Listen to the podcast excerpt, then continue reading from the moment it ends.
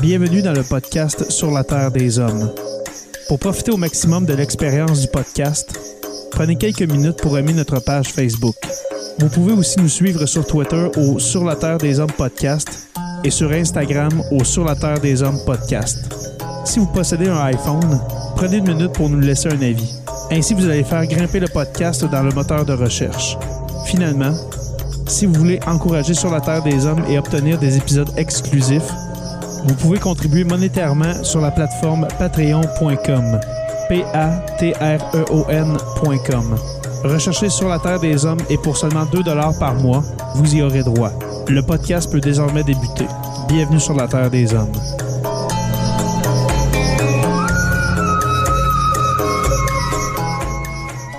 Cet épisode de Sur la Terre des Hommes est présenté par Construction Rivard.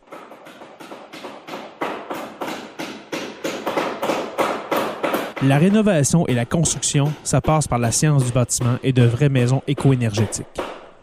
Un des seuls en Abitibi-Témiscamingue qui construit des maisons Novo Climat et Prénet Zéro. De la fondation à la finition d'escalier, ils font tout.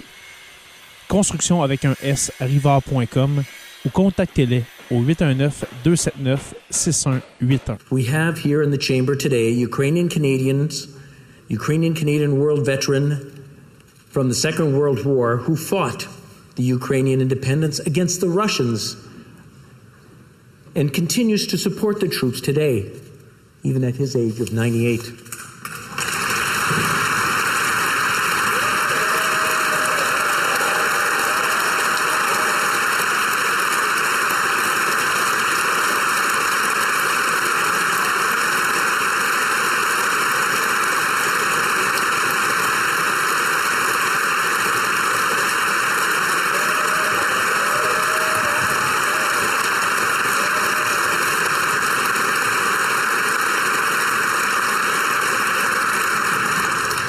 His name is Yaroslav Hunka. And uh, I was going to say he's in the gallery, but I think you beat me to that. but I'm very proud to say that he is from North Bay and from my riding of Nipissing Temiskaming.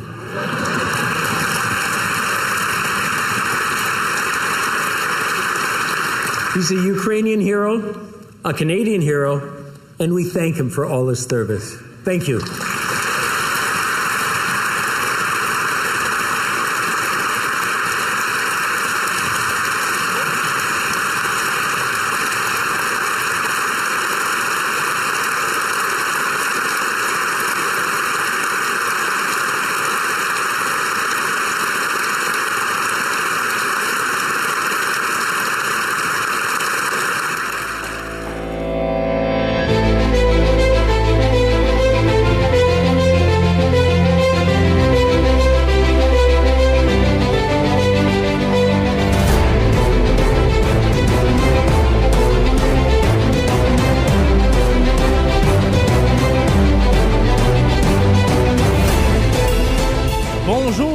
Tous et à toutes et bienvenue à cet épisode 267 de Sur la Terre euh, des Hommes.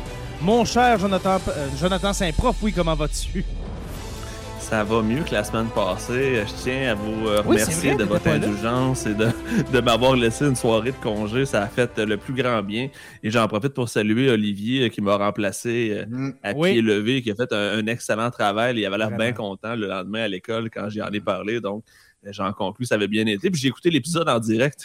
J'étais allé promener mon chien, je me suis couché sur le divan, je vous écoutais. Puis j'étais comme, waouh, c'est un bon épisode. C'est plate que je sois pas là. Ouais, c'est Fait que ça. non, Il finalement, est bon, là. Euh, Ouais. il est vraiment excellent l'épisode. C'est cool. un sujet super intéressant. Fait que Mm. Ça ça m'a permis de l'écouter en direct sans être dedans. Je pense que c'est la première fois que je faisais ça. J'ai trouvé ça cool. Je vais peut-être recommencer une fois de temps en temps. Ouais, ça, tu vas faker une COVID euh, pour euh, dire Ah, je peux pas être là, les gars, désolé. Je fais pas bien. Je file pas bien. non, mais ça doit être quelque Ouais. chose quand même de- d'écouter un épisode de Sur la Terre des Hommes quand t'es un euh, co-animateur. Un ou par- animateur. Ouais, Ouais, participant, un participant actif de Sur la Terre des Hommes, puis de l'écouter euh, sur le site, ça doit être vraiment étrange. Ouais, puis le son était super bon en plus. C'est ça qui m'a le plus surpris. Je, je pensais pas que le son était bon de même quand on l'écoutait live sur Facebook. Ok, ouais, c'était pas ta première fois, me semble, que t'écoutais un épisode? Il me semble que. Non, mais je veux dire que je l'écoutais live. D'habitude, je l'écoute sur Spotify. Ouais, je sais, mais c'était, me semble c'était pas la première fois que tu manquais un épisode, que tu nous écoutais live ou c'était vraiment la première? C'était ta, ta toute C'est première? la première fois que j'étais sur un live que je ne je participais pas. OK. Puis j'ai été agréablement surpris du résultat. Stéphane, il grichait pas pendant tout. Ouais, Ah, hein, tu vois, il suffit que tu sois pas là pour que ça marche. ouais exactement. C'est moi le problème. Olivier est excellent aussi. euh, aussi, ouais. on Mhm. connaît ses trucs, là. Il est, il est solide. Là. Ouais, euh, sérieusement, euh, sérieusement, je suis euh, très confiant d'un jour lui donner les clés euh, de Sur la Terre des Hommes. Euh, je vais lui donner un jour, quand je vais être vraiment tanné, je vais, je vais tout abandonner. Je vais, je vais lui donner ça. Professeur Roussel, comment allez-vous? Ça va bien, ça va bien. Naturellement, on est un petit peu occupé là, avec tout ce qui se passe, là, mais ça va bien. Ouais, as-tu été sollicité pas mal par les médias par rapport à ça ou c'est tranquille? Non, pas, pas tant, quelques-uns, là, euh, mais, mais pas, pas tant. En fait, je m'attends à ce que ça vienne peut-être un peu plus tard, là, quand on, la poussière va retomber, puis comme on, va recommencer. Comme On on, va le faire la semaine ça, prochaine, comme nous allons le faire la semaine prochaine, on va voir c'est quoi les, les retombées de tout ce qui se passe depuis, là, on aurait envie de dire depuis dix jours, là, depuis que l'Inde, on a Ben, accusé l'Inde de, de- de- de commettre des assassinats, un assassinat en, ter- en territoire canadien. Mm. Mais je veux dire, moi, j'ai envie de dire que ce qui se passe depuis euh, 20 ans ou 50 ans avec la politique étrangère canadienne, il, y a, il y a un bilan à tracer, puis on va le faire d'ailleurs, comme je le disais, la Ouais, semaine fait que notre prochaine. épisode qui était censé être celui de ce soir, finalement, qui va être celui de la semaine prochaine. Mais vas-y, Joe, veux-tu le bilan des haters du Canada va être dans une semaine parce que Oui, vas-y. je pense qu'on a- on n'avait pas le choix, comme on, on a dit avant d'entrer en onde. Il y a un sujet qui a, qui a volé le spotlight. On avait un super show de montée, on avait un bon pacing que Stéphane avait fait, mais l'actualité a fait qu'on a déplacé ça d'une semaine parce que le Canada va être autant dans le trouble la semaine prochaine. Donc, on ne changera pas grand-chose, je crois, au pacing, mais c'est que là, on doit parler d'un sujet, puis je pense que Jay, tu vas pouvoir nous présenter ça. Ça, ça, ça, ça vole pas haut, on va dire comme ça. Ouais, mais, Mm. mais avant, euh, écoutez, co- comme Joe, tu viens si bien de dire, on avait un show préparé, on était prêt. Mais là, hier, c'est passé. Écoutez, é- écoute, Stéphane, je, je veux pas euh, faire de l'agisme, mais as-tu déjà, as-tu déjà vécu ça, toi, une bourde comme ça? Une Eh, bourde comme de- celle d'Anthony Ro- Rota, là, qui est de vendredi dernier.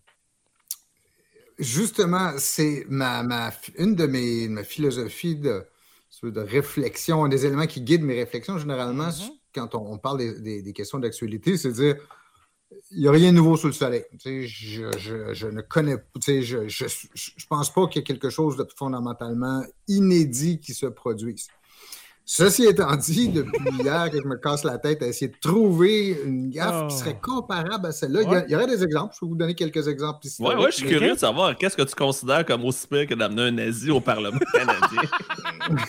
Hey, juste le dire, hey, j'ai Ah, raconté ça à mes jeunes aujourd'hui. je- surréaliste. Je, je riais en le disant, je suis Ah comme, ouais? j'arrive pas à croire qu'en 2023, je vous raconte que quelqu'un a été assez lunatique pour amener un néo, euh, un Puis nazi oui, on va se le dire. connu de 98 ans et Ouais. qu'on l'acclame tout le monde sans que personne ait une idée à quelque part dans le processus que c'était peut-être pas une bonne idée. Mm. Euh, J'en reviens toujours. Un pas. geste de pee ignorant. Regarde, tous les qualificatifs sont bons. Là, de- de- Écoutez, les synonymes de l'ignorance, sortez-les toutes. Là, on va faire un concours. Sortez-moi des synonymes d'ignorant, s'il vous plaît, ceux qui sont live avec nous. C'est parti pendant que Steph, tu nous. euh, Je suis Est-ce vraiment que- curieux de savoir. Est-ce qu'on fait un top 3, top 5 On peut faire un number 5.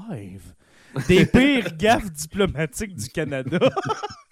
Cancre, Les, can- ça. les cancres, j'aime bien ça, les cancres, Cancres. du Canada. Continuez. Les cancres de, de Ignore. la, de la planète. Oui. Chan Chan Ouais. 84 euh, ignore, Forfandun cancre. Sortez-en pendant que tu nous fais un top, euh, un top Ouais. 3 top 5, euh, Stéphane.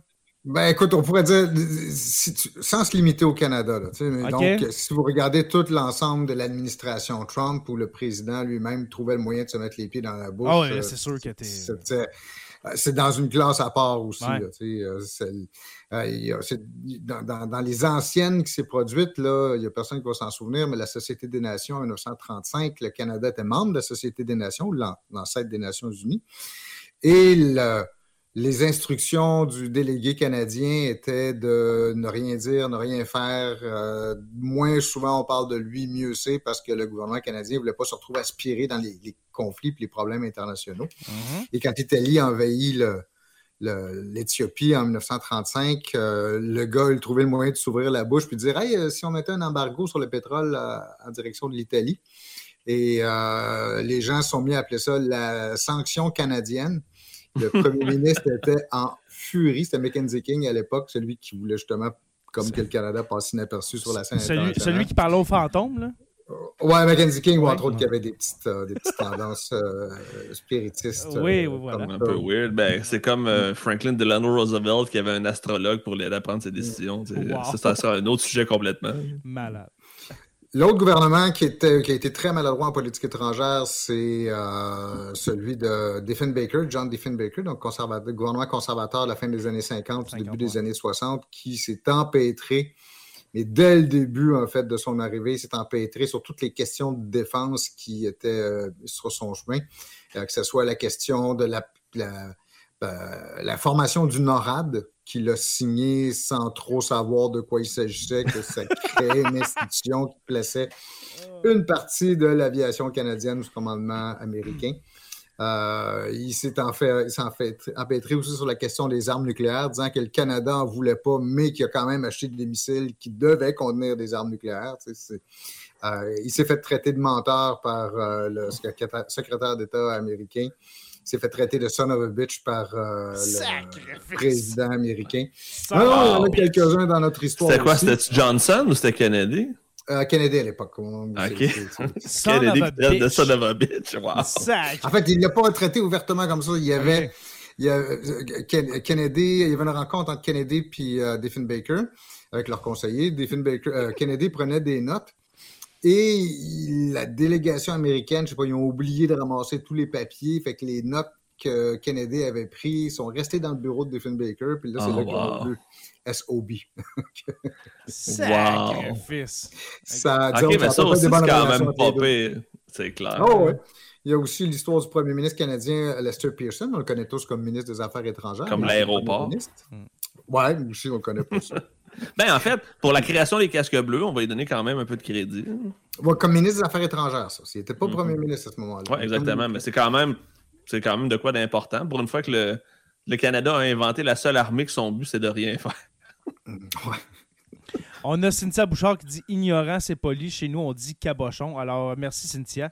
D'autres synonymes pendant qu'on on, on continue va à essayer de voir aussi, au- au-delà de l'incompétence, qu'est-ce qu'est-ce qui se passe, euh, c'est, euh, comment on peut expliquer cette histoire-là, puis en tout cas, si on peut l'expliquer, là, parce que... C'est aussi de savoir comment, dans un processus aussi sérieux qu'un gouvernement, avec tous les, les checks qu'il est censé avoir avant Ouais. de faire quelque chose, que personne ait allumé de red flag ou que personne ait dit Hey, euh, c'est peut-être pas une bonne idée finalement. tu sais, C'est un, c'est un combattant de la Deuxième Guerre mondiale qui a combattu les Russes. euh, tu sais, On Mais- dirait que personne ne s'est posé de questions. On s'est dit Ah, c'est un Ukrainien, c'est un vétéran, c'est un Canadien maintenant, c'est un héros. Il a on combattu des Russes, waouh, c'est super, mais on n'a pas, on n'a pas pensé au contexte euh, historique là-dedans. Euh, prenant en compte que les Russes étaient nos alliés pendant la Seconde Guerre mondiale. Parce que je- première, première, première leçon qu'on pourrait garder de ça, c'est Jay, tu, réponds- tu, nous répètes à chaque épisode que tous les jours on écrit l'histoire. que, sais, Puis je le dis à la fin tantôt, oui.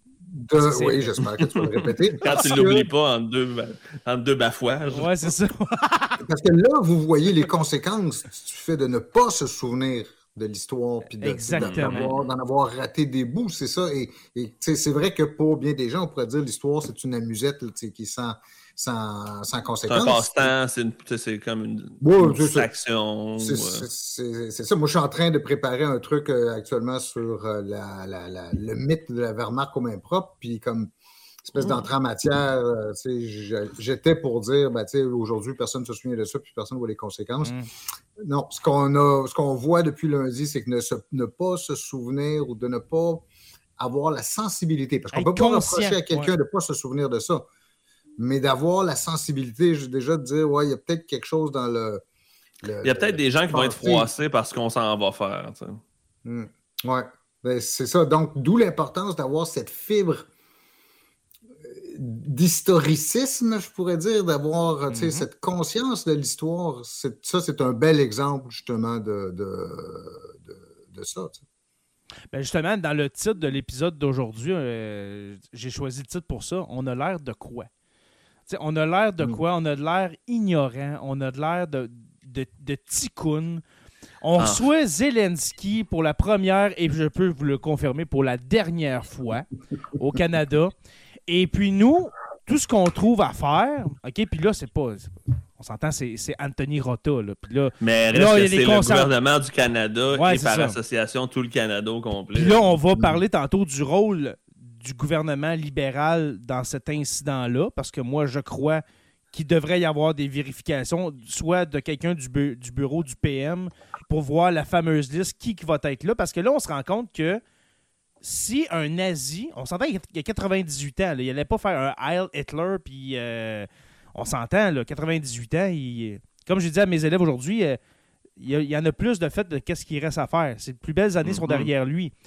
Mais si cette vérification-là n'a pas été faite, est-ce qu'il y aurait pu avoir un pro-Poutine, caché dans le tas, qui rentre? Ou n'importe qui qui rentre sans être checké. Ben, Joe, toi, Hey, oh, toi t'es allé, t'es- allé au ben, Parlement. Moi, je suis allé, puis j'ai eu nous décrire- aucun, aucun background qui a été checké. Quand je suis allé au Parlement, j'étais On rentre euh, là-dedans comme, euh, comme dans une, une église. semaine complète. Je suis rentré dans la War Room du Parti libéral. J'étais allé rencontrer des ministres, j'étais allé faire du PR, puis personne ne m'a jamais posé de questions sur ce que je faisais là, parce que j'avais une belle petite carte dans le cou. Fait que la petite carte, elle te faisait faire n'importe quoi. Exactement. Martin Cardinal, amateur, j'aime ça, on continue, gang.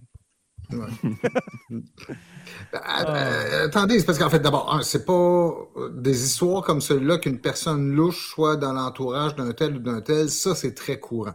Combien de fois il y a des ministres qui, se- qu'on apprend qu'il y a dans l'entourage d'un ministre ou dans, dans son, son, son, son cabinet, son staff, des gens qui ont le passé pas très net. Euh, euh, pensez à tous les candidats qui se font débunker euh, quand les, par, par Infoman ou par d'autres quand les Ouais. élections commencent. d'avoir Mhm. des gens, des bizarroïdes qui s- qui S'infiltrent, rentrent. C'est arrivé autour du- de, de- de Trudeau lui-même quand il était le fameux voyage Halloween quand il était allé en Inde. là, Ouais, son blackface. On, a- on se souvient de ses, ses- ses- ses vêtements, on C'est le même genre de gaffe, en fait. hein. Ça ressemble un peu au même principe. Ça vient nous montrer à quel point on est une belle gang de cabochons, mais devant tout le Ben, monde. tantôt, Mais- on, a, on le temps, on a le temps, excuse-moi, ça mais on, tantôt, on a le temps, mais on va sortir les gaffes du gouvernement Trudeau tantôt, une à une depuis 2015. Vas-y, Stéphane. Ben, j'allais en sortir une, donc je vais me retenir Vas-y, sur la tente vas-y. parce que- Ben non, mais là, vas-y, on pourrait le faire tout de suite. Ah, on va- regarde, on a, on, on va- on a du fun. C'est un épisode de- de- C'est un- d'actualité. Il n'y a pas vraiment de planning, c'est Non, ça. non, on, non, va- non. on- on discute sur la situation qui nous a fait réagir et qui m'a donné du contenu pour une demi-période aujourd'hui. Parce que ce que tu parles, Joe, le, le- le voyage en Inde qui était de 2017, je pense, Ouais, au tout, Euh, tout début de son mandat. là. Il est arrivé un autre incident, mais qu'on a complètement oublié à cause du fait qu'on rit de l'histoire des vêtements, c'est que dans une réception comme ça, il y a quelqu'un vraiment de très louche qu'on pouvait considérer comme associé à certains mouvements extrémistes ou radicaux, qui a trouvé le moyen de se faire inviter par l'ambassade euh, canadienne à New Delhi, Mhm. puis de, de se, de se faufiler. Puis ça, c'est- pas des choses inhabituelles. Mhm. Euh, parce qu'ensuite, a posteriori, on a toujours tendance à dire, ben, au moins une vérification minimale, aller voir, par exemple, la- la- la- le, le Facebook de cette personne-là, le, le fil Twitter. Mais bon, Il y a une page le- Wikipédia. Ce Au monsieur-là. nom de cet homme-là? Oui. Il y a Ah, une- mais je pense qu'elle a été faite après, par exemple, pour faire attention. Ouais, Jay. c'est ça. Je pense qu'elle a été écrite après ou pendant l'événement ou dans les jours suivants. Puis là, il y a un commentaire de Dominique Richko, puis là, je suis pas Mm. sûr de son nom de famille, je m'excuse s'il est mal prononcé. Richo. On, on- on parle de Pierre Poilievre. Euh, Pierre Poilievre, il était dans un convoi de camionneurs. Il était Mhm. avec des gens du mouvement là, qui veulent euh, faire un nouvel État blanc anglophone dans l'Ouest. Je, je me rappelle jamais c'est quoi le nom. Diagolon, je pense. euh, Je pense que Diagolon, c'est des gens de Diagolon. Diagolon, puis des trucs comme ça, qui étaient avec des gens de l'extrême droite. Pourtant, ça, ça n'a pas fait autant scandale, mais c'était, à mon Mais avis, aussi pire pas- plus. Il n'est pas au gouvernement. parce ouais, mais reste qu'il aspire quand même à être premier ministre. Ouais, mais inquiète pas, Joe. Quand il va l'être, parce qu'il va l'être d'ici deux ans, Poiliev, ça continue même, là, Trudeau, là, puis le Parti libéral. Écoute, les conservateurs vont rentrer, mon gars, comme même il pas creuse idée. sa propre tombe. Mais ce gars-là, Poiliev, je vous le dis, quand il va rentrer, Mais, mais permettez-vous de faire une aparté? Ça va être Ben, je vais vous raconter ce que j'ai raconté aujourd'hui à mes jeunes, parce que dans l'espace de quatre jours, tu as eu le problème en Inde, Ouais. Tu as eu la situation avec le nazi, puis à l'ONU, à la conférence internationale sur l'environnement, Trudeau s'est fait ramasser parce qu'on le- on l'a traité de two-face, parce que pendant plusieurs années, depuis son mandat, Mm. il parle d'environnement, de changement climatique, de l'importance de faire attention. Puis au même moment, il y avait la conférence internationale des producteurs de pétrole à Calgary, en Alberta, qui est en train de parler de nouvelles façons de produire plus de pétrole pour faire plus d'argent. Fait que d'un côté, tu as Trudeau qui dit on fait attention à l'environnement au Canada, puis de l'autre, ben, tu as la con- l'Association mondiale du pétrole qui est en train de parler au Canada. Donc, ça montre à quel point C'est un, Mhm. c'est- un visage à deux faces un peu. Je pense que c'est ça qu'on Ben se rend compte. Puis c'est ce qui va y faire mal, puis c'est ce qui fait mal au Parti libéral. Moi, je pense qu'il y a des gens au Parti libéral qui doivent se dire si on veut pas que Poiliev passe, il va peut-être falloir commencer à penser à le remplacer. Ben, je suis convaincu qu'il y a des Ben discussions oui. présentement. Parce que, Oh, parce que oui, là, le, navire prend l'eau, puis peut-être changer de capitaine pour euh, savoir comment Mhm. colmater la brèche dans le coq, ce serait une bonne idée. OK? Parce que là, en ce moment, là, Mélanie Joly, là, elle est sur le téléphone. Là. OK? Depuis Ah, hier, c'est clair, lundi, elle fait là, du damage control. elle, là, ça doit être l'enfer.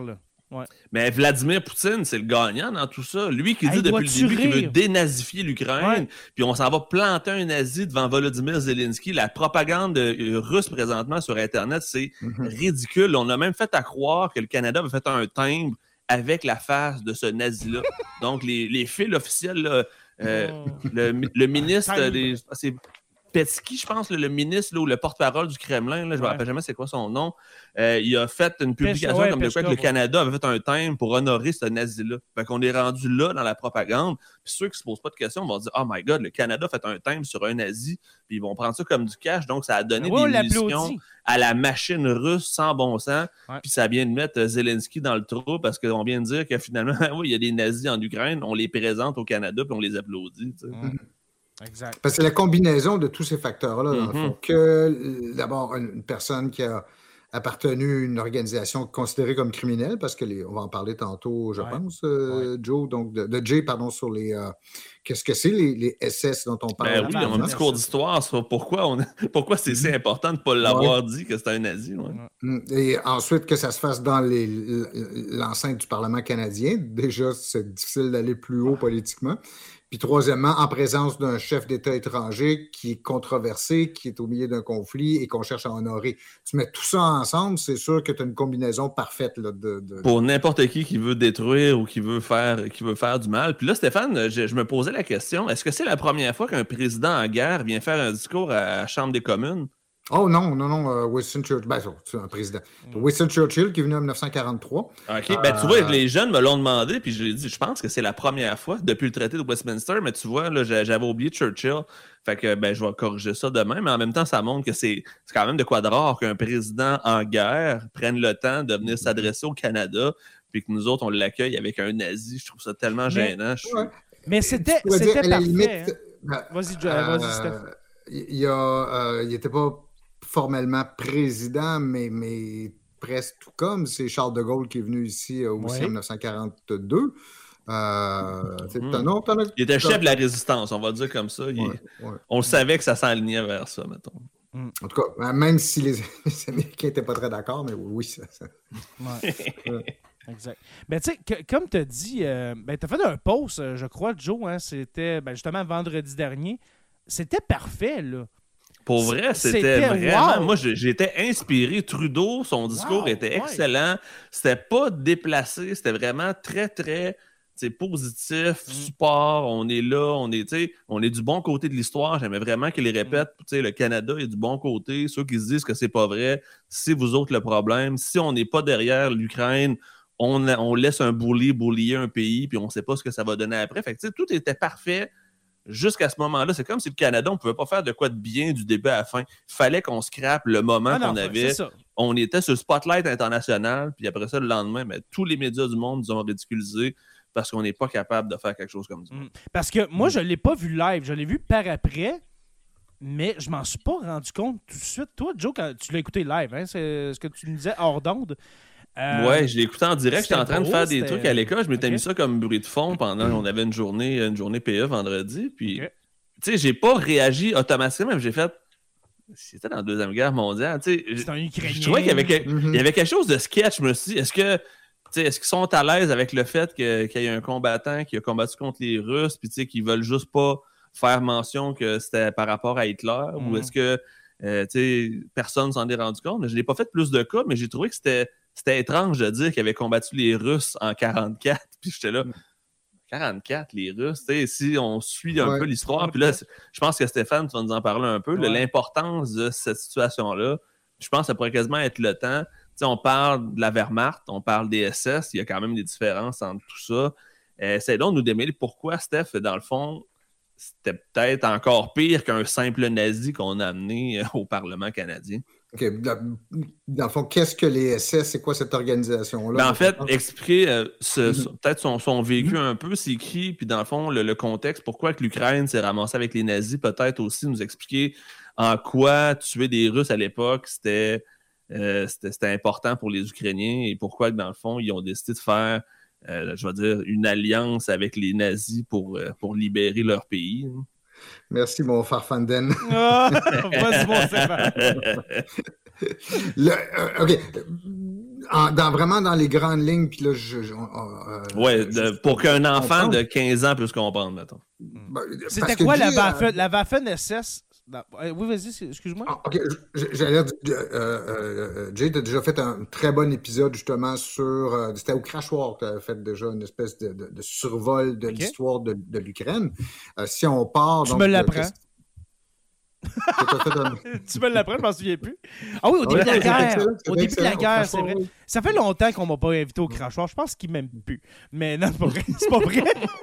si Martin écoute, c'est On va leur faire le message. C'est une joke. Euh, donc, au moment où, en fait, la, forme, après la Première Guerre mondiale puis la formation de l'Union soviétique, l'Ukraine se retrouve dans les années 20, donc intégrée à, à, l'Union soviétique, donc dans un, le pays dominé par la Russie qu'il y a un certain nombre de personnes en Ukraine, il y a un mouvement nationaliste très fort pour qui réclame donc que l'Ukraine devienne un pays indépendant. Il y a plusieurs mouvements qui se mettent en marche et comme beaucoup de mouvements nationalistes à l'époque, c'est typique et on n'a pas besoin de chercher loin. On avait des choses semblables ici au Québec aussi. Beaucoup de mouvements nationalistes sont très inspirés à droite. Ce sont des mouvements, généralement, l'appel à la nation, euh, l'appel au sang et à la, au, lien du sens, c'est souvent euh, euh, approprié par l'extrême droite. On l'a eu ici avec Adrien Arcan notamment. Tout à fait.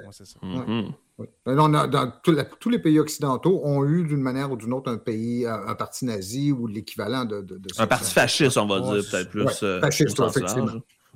Et euh, donc, le bon nombre euh, de, partisans de l'indépendance de l'Ukraine qui vont lutter activement contre les Soviétiques ou les représentants ukrainiens des Soviétiques ou qui vont réclamer euh, l'indépendance de, l'Ukraine vont être associés à ces mouvements d'extrême droite. Et lorsque l'Allemagne envahit l'Ukraine, en, fait, l'ensemble de l'Union soviétique en juin 1941, pour un certain nombre de nationalistes ukrainiens, ça devient l'opportunité de hmm. continuer le combat, même quitte à, revêtir un uniforme, euh, uniforme allemand et un uniforme SS. On va revenir dans deux minutes sur la, mm-hmm. la distinction ou non à faire entre les deux. On va être assez nuancé sur ça aussi. Mais ce qui fait que finalement, tu, te retrouves euh, dans, l'Ukraine du début des années, fin des années 30, début des années 40, dans un milieu extrêmement polarisé où ton choix va entre euh, euh, du côté des fascistes ou du, côté des, des soviétiques. Un choix entre Staline et Hitler, c'est quand même un choix assez tough. Oui, c'est ça.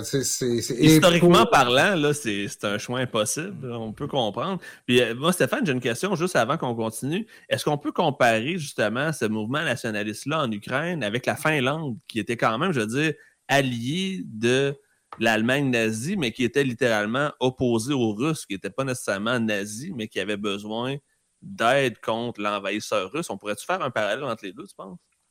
Euh, jusqu'à un certain point, mais comme le point qu'on atteint assez rapidement, dans la mesure où, euh, même si tu avais un, gouvernement autoritaire en Finlande, ils ne sont jamais tombés dans les excès du. Euh, oui, ils n'ont jamais porté l'uniforme du SS, c'est vrai.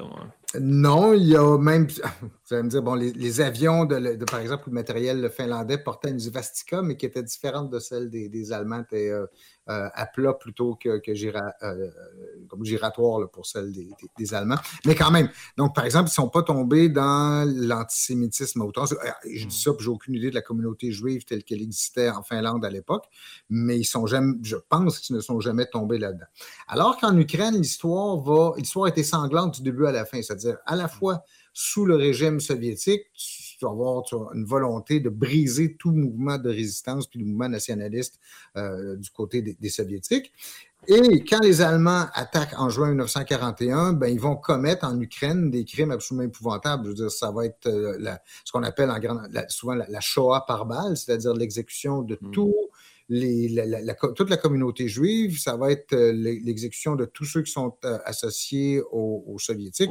très, très rapidement, au régime communiste, très rapidement, tu as des excès absolument épouvantables qui sont faits, là, puis tu as des, des, villages qui sont entièrement massacrés. Pour les Allemands, les Ukrainiens n'ont pas une très grande valeur. Ben, c'est un peuple slave, là, ça reste un, mm-hmm. peuple inférieur à la race aryenne, si on veut. Et c'est juste après la défaite de Stalingrad, quand déjà les SS, notamment la, direction SS, cherche à à, chercher le maximum de troupes possibles, ben, ils vont recruter dans tous les pays occupés et même dans les camps de prisonniers, ce qui va faire que notamment, je pense qu'au moins, on a le cas de six ou huit Canadiens qui vont servir dans la Waffen-SS euh, au cours oh. de, la guerre. Euh, mais ils vont recruter partout où ils peuvent, puis sous tous les prétextes qu'ils peuvent, et ce qui va faire qu'un certain nombre d'Ukrainiens vont se laisser tenter par euh, cette solution-là. Mais ils vont être de ce fait associés et ils vont jusqu'à un certain point en commettre eux-mêmes euh, des crimes qui sont absolument épouvantables. je, reviendrai peut-être là-dessus, mais il y a une division SS composée de Russes, d'Ukrainiens, je pense, de, euh, de, Polonais ou de gens qu'on a. De Tchèques, probablement aussi. Hein. Euh, Parce que c'était la, la, galaxie qu'on appelle, euh, c'est la région, dans le fond, comme euh, Jay vient de montrer, entre la, République tchèque, l'Ukraine et la Pologne, une espèce de point central en plein milieu. Où est-ce qu'aujourd'hui il y a la ville, la ville de Lviv, justement? Oui, exactement. En, Ukraine, Mais avant d'en arriver là, juste, juste dire qui sont ces gens-là, parce que Joe, tu posais la question tantôt, avant de les condamner, prenons la mesure de l'ampleur du crime, puis en fait, il arrive pas mal dans le palmarès des plus grands criminels de l'histoire de l'humanité. Malgré, malgré tout, mettons, malgré l'intention de se libérer, c'était un beau prétexte pour essayer de justifier des crimes injustifiables. Oui, là, je te parle de l'organisation SS pour l'instant. Là, si on rentre dans. Mm-hmm. il y a beaucoup de spécialistes qu'on entend au cours des derniers jours faire des nuances entre cette, unité de Galicien, de, de Galicie, et l'ensemble. Mais parlons de l'organisation SS. Qu'est-ce que c'est d'abord? Alors, le, mot SS, ça vient de l'allemand Schutzstaffeln. C'est, euh, ça veut dire littéralement échelon de sécurité ou groupe, euh, euh, dire groupe de sécurité. À l'origine, c'est un groupe de 23 hommes qui sont recrutés pour devenir la garde personnelle de Hitler. Il commence en 1923, il y a une éclipse après. C'est le bodyguard, on va dire. Littéralement, ceux qui sont chargés d'assurer la sécurité de Hitler l'organisation va grossir. Au fur et à mesure que le parti nazi prend de l'expansion en Allemagne, ben, ils euh, vont prendre de l'expansion aussi. L'image qu'on voit actuellement, donc ce rang de, ces rangs de soldats habillés en noir avec le brassard nazi, ce sont des SS. Les SS se distinguent notamment par leur uniforme noir, Hugo Boss. Parce qu'il veut se distinguer Hugo Boss, ouais, c'est exactement ce que je m'en allais dire. très souvent dessiné oh. par Hugo Boss, ou en tout cas, pas nécessairement produit par Hugo Boss, mais Hugo Boss va euh, beaucoup contribuer à l'imagerie, aux uniformes. Parce que, tu sais, je veux pas sonner euh, zéro euh, pro SS, mais l'uniforme leur donnait une prestance impressionnante. C'était vraiment c'est un peu un, un costume qui leur donnait un personnage intimidant, on va dire comme ça. C'est marquant comme, euh, comme uniforme. Là, Exactement. Quand tu vois une, une, un escadron complet de SS, ça devait faire vraiment son effet dans un village ou dans une ville. Fait on peut comprendre aussi l'effet SS, on va dire. Mm-hmm. le, le, paradoxe, c'est qu'en fait, pourquoi ils ont adopté cet uniforme noir-là? Euh, au tout début, c'est parce qu'ils voulaient se distinguer d'une autre organisation nazie qui était particulièrement dérangeante, qu'on appelait les SA, les, Sturmabteilung, mm-hmm. donc qui étaient les sections d'assaut, qui, eux, on les connaît sous le nom de chemise brune. Alors, pour éviter de porter du brun, que les SS sont, sont mis à porter du noir, pour se présenter comme étant, si on disait si les SA, c'est la troupe, les SS, c'est la garde d'élite. C'est ça. C'est aussi c'est, il voulait se distinguer en étant aussi, je veux dire, la meilleure des deux, puis mm. c'est ce qui va arriver éventuellement quand on va chasser les SA.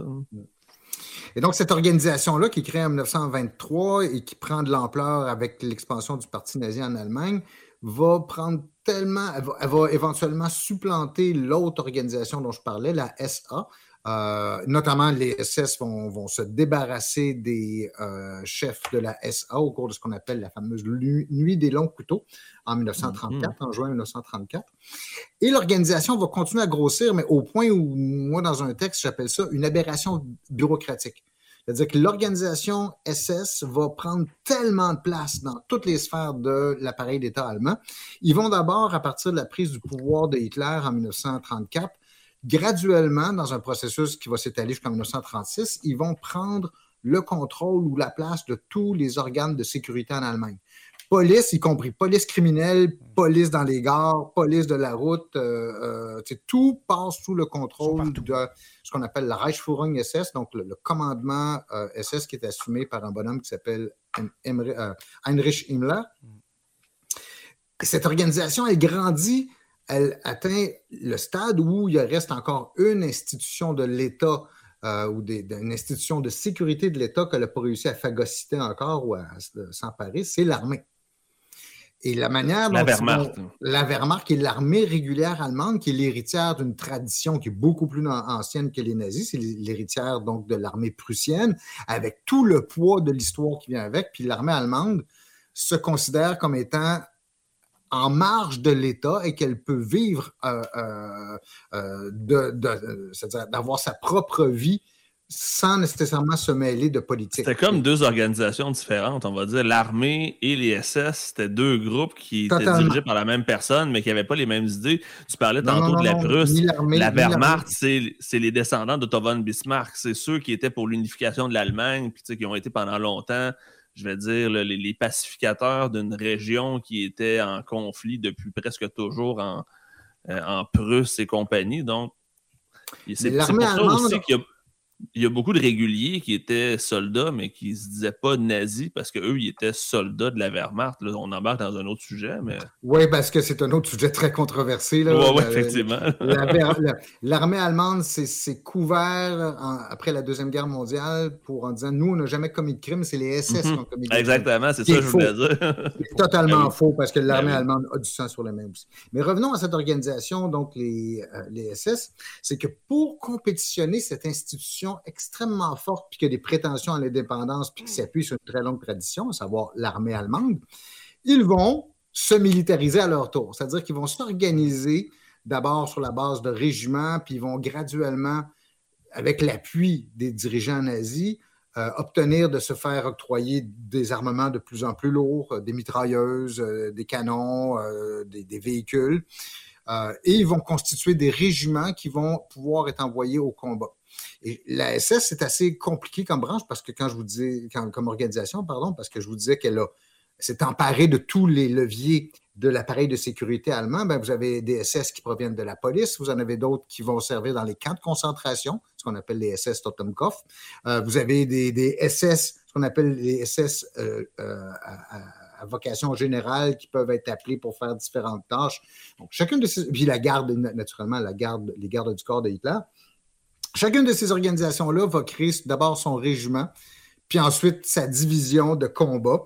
Et il va y avoir comme une espèce de phénomène, comme, vous savez, comme une cellule qui se divise. Chacune des cellules se redivise à son tour. C'est la même chose qu'on voit, si bien que vous avez une prolifération euh, d'unités de, de, combat SS comme ça, qui euh, qu'on va appeler, on va regrouper sous le nom de Waffen-SS ou la SS en armes, si vous voulez. Et ce qu'il faut comprendre aussi pour bien saisir l'horreur de ce qui se passe actuellement, si vous êtes moindrement familier avec l'horreur du régime nazi, donc la Shoah, l'extermination de 6, 8, 9 millions de juifs, 20 euh, millions de, citoyens soviétiques, de civils soviétiques, euh, des, millions de Polonais, des millions de Serbes, en fait, les gens qui, qui se sont fait littéralement assassiner c'est ceux, en, grande partie, qui ont commis, pas exclusivement, mais en grande partie, ceux qui ont commis ces crimes-là, ce sont les SS. Les SS, c'est le bras armé du parti nazi. Hitler ou d'autres dirigeants nazis vont donner des ordres d'exécuter la communauté juive, d'exécuter tous les ennemis politiques du, régime. Mais il y a quelqu'un qui tient le pistolet. Il y a quelqu'un qui va appuyer sur la gâchette. Mais ça, ce sont plus souvent qu'autrement les SS. Et cette organisation-là, elle a une réputation, tellement, euh, en fait, ses crimes sont tellement épouvantables qu'en 1945-46, lors du, du, euh, procès de Nuremberg, elle va être déclarée organisation criminelle. Elle est toujours aujourd'hui considérée comme une organisation criminelle.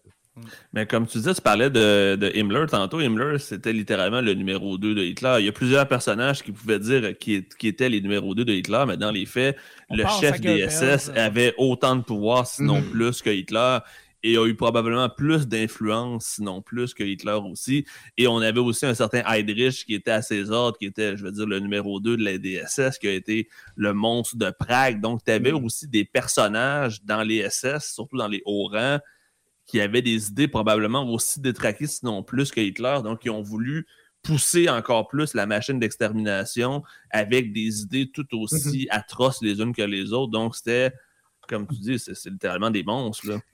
Gardez ça à l'esprit, en fait, euh, que cette organisation-là est probablement une des organisations criminelles parmi les pires de l'histoire de l'humanité. Non seulement à cause de l'ampleur des, des, crimes qui ont été commis, mais aussi en raison des, motivations, parce qu'on a tué des gens pour leur religion, pour euh, leur apparence physique, pour la couleur de leur peau, pour euh, euh, la, langue qu'ils parlaient. C'était ça le mobile du La déshumanisation. Totalement. Et comme tu le dis, Joe, en plus, il y a les moyens, parce que les SS vont employer des moyens industriels. Il y a la mhm. Shoah par balle, c'est-à-dire on exécutait des gens à coups de pistolet ou à coups de mitrailleuse. Dans des, dans des trous gigantesques où on demandait aux gens de se coucher par-dessus le cadavre des autres et ainsi de suite. sur le bord d'une falaise, on, on, alignait des juifs sur le bord d'une falaise, on leur tirait une balle puis ils tombaient dans, euh, dans un trou. Mhm. Et vous avez naturellement aussi les camps de concentration. C'est la mort industrielle. Littéralement, on a Des usines de mort. Tout à fait. Tout comme on a des usines pour monter des voitures ou pour, euh, faire des vêtements, ben vous avez des usines de mort où il s'agit de tuer par des moyens industriels. C'est pour ces trois raisons-là, à la fois l'ampleur du crime, les motivations, puis les moyens, que je considère que cette organisation-là est probablement parmi les organisations, les pires organisations criminelles de l'humanité. Pour ceux et celles qui nous écoutent et qui auraient le goût d'en savoir un peu plus, il y a un, film qui est disponible sur Netflix sur la vie de Adolf Eichmann, qu'on considère comme l'architecte de, euh, de la Shoah, justement, des camps de concentration et compagnie, où on voit la Shoah par balle, où on voit tout ce qui a été mis en place, la logistique derrière ces usines de mort-là.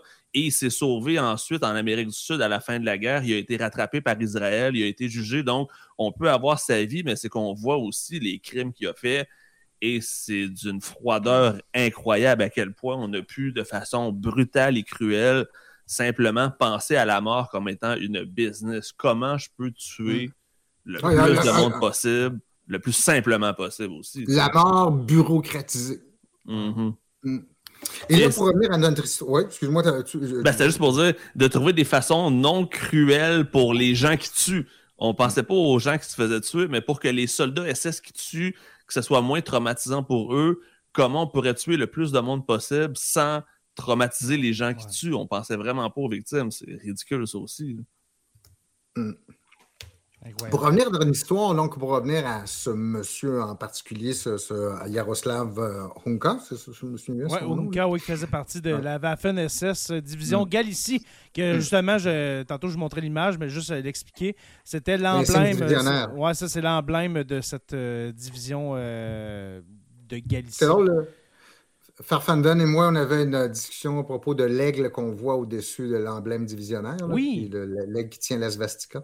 Euh, mais bref, quand je vous disais que la, la, SS et la Waffen-SS en particulier, c'est des aberrations bureaucratiques, c'est-à-dire une espèce de monstre bureaucratique qui grossit au-delà de toute, euh, euh, sans, sans, aucune considération, au-delà de toute possibilité pour augmenter donc les effectifs de, euh, de, la Waffen-SS, de la SS en armes, euh, parce que les SS ont un problème. L'air a un problème. Il ne peut, c'est plus difficile pour lui de recruter en Allemagne parce que la loi donne à l'armée la préséance pour recruter les jeunes Allemands pour l'amener dans, dans, l'armée. Donc, c'est plus difficile pour lui de recruter en Allemagne. Il va aller chercher dans tous les pays occupés, comme je vous l'ai dit un peu plus tôt, euh, des gens qui vont, qui, qui, vont euh, souvent de force, bien souvent aussi de gré, donc ils vont conscrire dans des unités. Et souvent, c'est des unités nationales. Par exemple, la division de SS français s'appelait la division Charlemagne. Euh, vous avez la, division SS Italisch qui sont composées d'Italiens, ainsi de suite. Vous avez, des, des, brigades et des divisions comme ça. La division Galicie, qui, euh, donc le territoire donc, qui est aujourd'hui partagé entre la Pologne et, l'Ukraine, ben, on va recruter dans l'ouest de l'Ukraine euh, des, euh, des, soldats, généralement des Ukrainiens, mais il faut avoir d'autres communautés qui sont représentées aussi. Et on va former la, la 14e division SS, la division Galicia, pour D'abord, en fait, le premier rôle de ces, unités-là, c'est des unités. Euh, ils servent à chasser les partisans. Chasser donc les combattants irréguliers qui agissent derrière les lignes euh, allemandes. Et il y en a quand même beaucoup dans, euh, dans ces régions-là. Elle va être formée en 1943 et elle va être déployée en 1944 d'abord dans des missions de sécurité en arrière, puis éventuellement elle va être envoyée sur le front ou comme bien d'autres unités comme cela, va se faire laminer par euh, l'avancée des Soviétiques. Et là, le débat qu'on a aujourd'hui, maintenant, le débat fin qu'on retrouve entre les, les, spécialistes, c'est savoir jusqu'à quel point cette unité-là a participé à des crimes de guerre. Et Joe, je m'avise que tu es sur ton... Oui, ouais, c'est ce que je viens de voir en disant, mais c'est pas grave, je t'ai pas coupé. Au moins, je m'en ai juste dit, c'est une grosse prémisse pour revenir à notre idée principale, mais en même temps, ça explique vraiment l'importance du geste qui a été posé. C'est mm. que, on que sait que les atrocités ont été commises. Ce monsieur-là a été dans la gang, qui en ait commis ou non. Rendu là, on ne saura jamais. Même personnellement, c'est n'est pas ça le point. Exactement, c'est ce qu'il représente surtout. Mm. Ça serait impossible de prouver quoi que ce soit parce que là, on a... je vous ai envoyé tantôt une capture d'écran de nouvelles disant que la Pologne, le premier ministre de la Pologne, veut l'extradition de Yaroslav Unka. Je sais pas si ça va se faire. Le monsieur a 98 ans, il peut mourir demain matin. Il est tranquille à Nordbay, puis il est caché depuis Il est à Nordbay. Écoutez, pour mm. ceux qui sont euh, qui ne sont pas de l'Abitibi-Témiscamingue, écoutez, c'est à deux heures de route de chez nous. OK, Nordbay, c'est vraiment Je vais deux fois par année, à peu près. Ah ouais, regarde, il est à Nordbay. Euh, il est là depuis les années euh, début 50, fin 40, début 50. Ça fait 70 ans qu'il est là. disons deux choses là-dessus à propos de cette nouvelle qui est sortie aujourd'hui, comme quoi la Pologne exigerait l'extradition de, de, de, de euh, Jaroslav Junka. Euh, deux, trucs à, garder à l'esprit. D'abord, les Polonais, visiblement, sont, sont, sont, très prompts. Le gouvernement polonais est très prompt à réagir hein? sur toutes les nouvelles qu'il touche depuis un bout de temps. Il y a cette querelle sur les blés ukrainiens, donc sur l'exportation de blé euh, ukrainien qui est en train de casser les prix sur le marché polonais, si bien qu'il y a une crise entre les deux.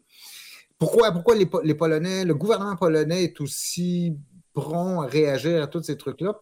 Ben, dites-vous un truc, le 15 octobre, il y a des élections en Pologne. Et que à ce moment-là, ce gouvernement qui est très à droite, qui est très nationaliste, certains disent l'extrême droite, là, je ne connais pas assez la politique polonaise pour me prononcer, mais disons que ce gouvernement très à droite joue précisément sur des images de nationalisme comme ça. Il s'appuie sur une, bonne partie des électeurs qui sont euh, dans les régions rurales. Donc, pour un gouvernement qui s'en va en élection, ben, ne pas réagir aurait été impossible. Il y a ça. Puis deuxièmement, ce qui va être intéressant de voir là-dessus, c'est est-ce que le gouvernement polonais a un dossier d'ouvert sur cette personne-là? Peut-être qu'on apprendrait qu'il est accusé d'avoir commis des crimes ou être associé à des crimes. Actuellement, pour ce qui est public, est-ce que j'ai vu, on ne le sait pas, c'est lui personnellement a fait ça. Euh, mais comme on disait tantôt, ça ne change rien au fait qu'il est associé à une organisation euh, euh, criminelle. Mais la requête de la Pologne va probablement nous obliger pour aller, euh, aller investiguer un peu plus là-dessus.